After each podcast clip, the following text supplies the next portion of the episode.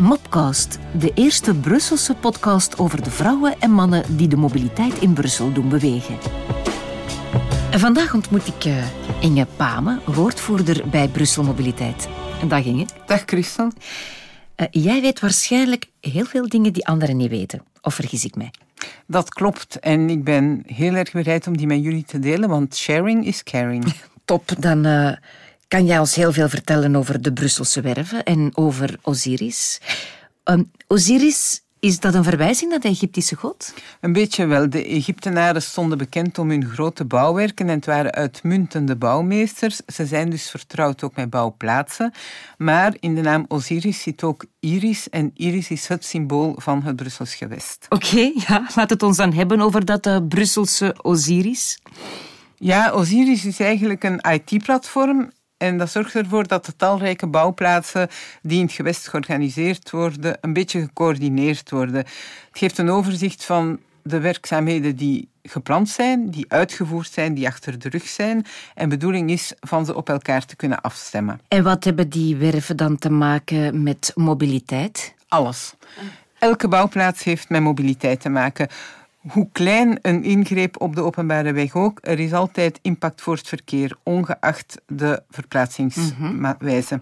Er moeten omleidingen voorzien worden, de verkeerslichten moeten aangepast worden, er moet signalisatie geplaatst worden en dat dan zowel voor autoverkeer, maar ook voor fietsers en voor voetgangers en niet te vergeten het openbaar vervoer. Het is dus niet mogelijk om zomaar even langs te komen met een bulldozer, putje te graven in de weg en... Uh, uw werkzaamheden uit te voeren. Nee, nee, nee ik ben helemaal mee. Uh, een paar werven hier en daar die kunnen nogthans voor heel veel problemen zorgen. Een paar? Elk jaar zijn er gemiddeld 120.000 werven in Brussel. 120.000? Ja, en 5.000 daarvan duren soms jaren. Ik denk bijvoorbeeld aan de renovatie van de Leopold II-tunnel, intussen omgedoopt tot Annie Cordy-tunnel. Daarover heb je het trouwens al gehad. Ja. Daar uh, hebben we inderdaad een mopcast over gemaakt ook. Hè? Maar ook uh, de grote bouwplaats voor toekomstig metrostation Toets Tielemans. Ja, uh, vertel ons wat meer over dat toekomstig metrostation.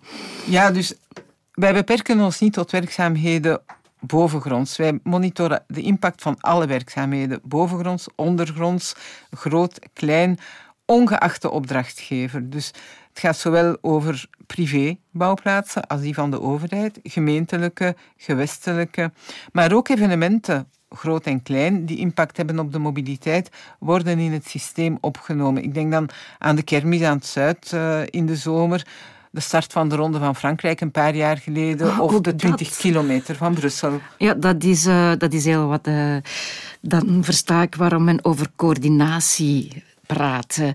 Um, en waarom spreekt men dan over coördinatie en niet gewoon over toelating?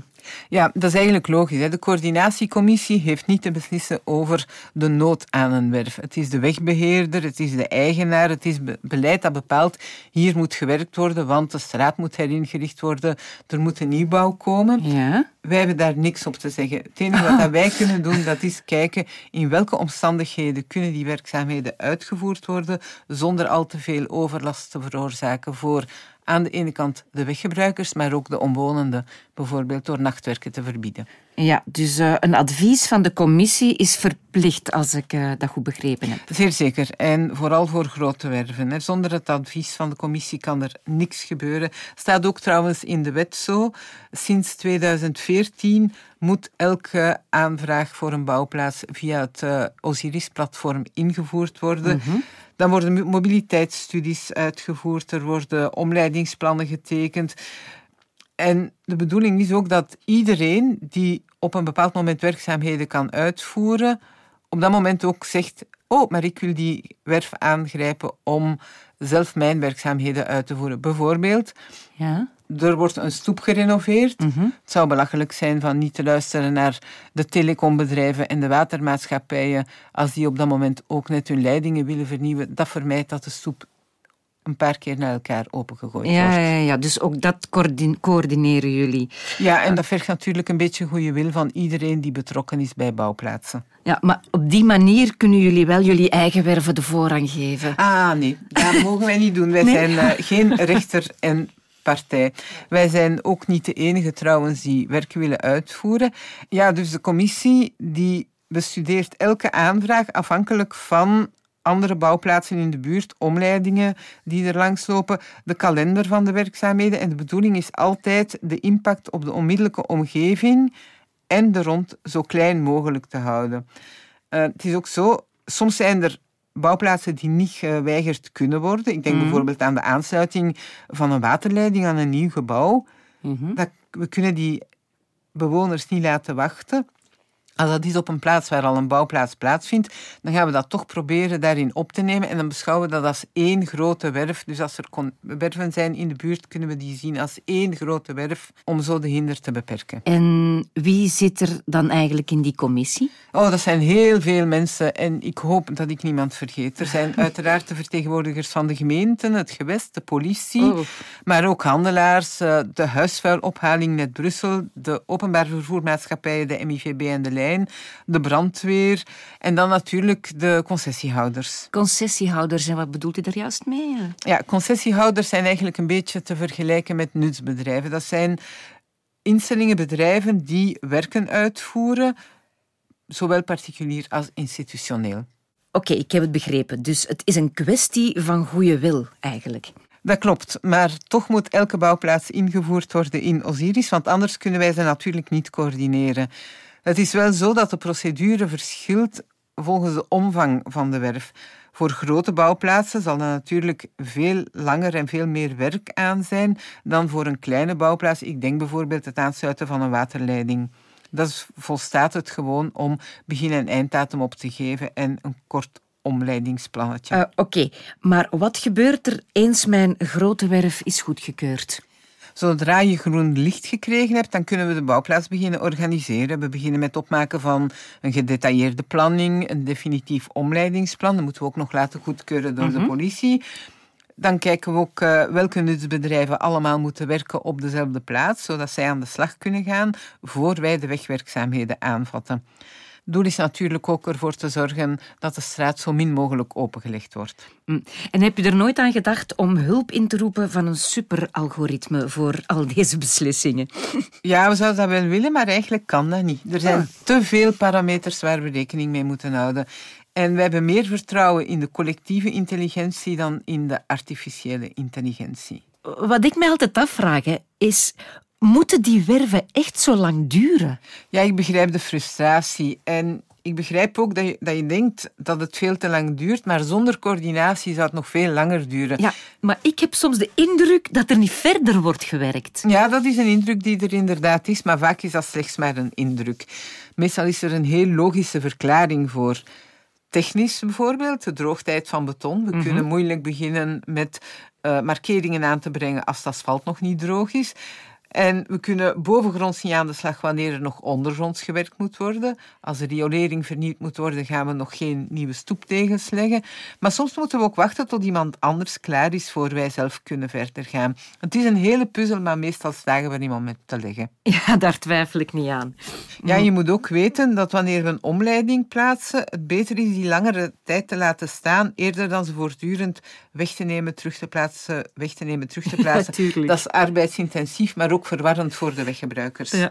En uh, hoe lang duurt het om een werf in Brussel voor te bereiden? Oh, dat kan heel snel gaan, van amper een minuutje tot vijf jaar lang. Vijf jaar? Ja, vijf jaar. Dat is natuurlijk voor zeer grote bouwplaatsen. Dat betekent de werken plannen, programmeren, coördineren. Ook rekening houden met uh, onverwachte situaties, noodsituaties. Um, als er een vrachtwagen, bijvoorbeeld een buitenmaatse vrachtwagen, door een tunnel rijdt en die tunnel beschadigt, dan kunnen we niet anders dan ingrijpen en dan zal het heel snel gaan natuurlijk. Ja, en uh, jullie communiceren ook met de buurtbewoners? Eigenlijk is dat een taak van de opdrachtgever van de werken. De, wij, de commissie, dus wij vragen mhm. wel de communicatievormen voor te bereiden. En naar gelang de bouwplaats zullen daar specifieke richtlijnen voor zijn. kan zijn grootschalige communicatie, nationale media, tot gewoon een eenvoudig huis-aan-huisbericht in de straat. Uh, dat is uh, heel wat werk. Hè? En nog andere pijlen op uw boog? Ja, we hebben ook een controleopdracht. Dus uh, de commissie legt een aantal voorwaarden op waarbinnen de bouwplaats uitgevoerd moet worden. En wij controleren ook bijvoorbeeld, zijn alle voorwaarden vervuld? Is de werf goed omheind? is de omvang van de werfzone niet te groot? Is er voldoende ruimte voor voetgangers en fietsers? Ik zie heel vaak van die gele en blauwe afsluitingen om de, de werven af te bakenen. Uh, waarvoor dienen die? Ja, daar mag je vooral nooit aankomen, want ze dienen om de zone van de bouwplaats af te bakenen, maar ook voor de veiligheid van de weggebruikers. Dus een bouwplaats mensen lopen er langs en mhm. hun veiligheid moet gegarandeerd kunnen worden. Dat is ook de reden waarom wij daar streng op toezien en wij gaan echt niet lachen met het verplaatsen van die borden.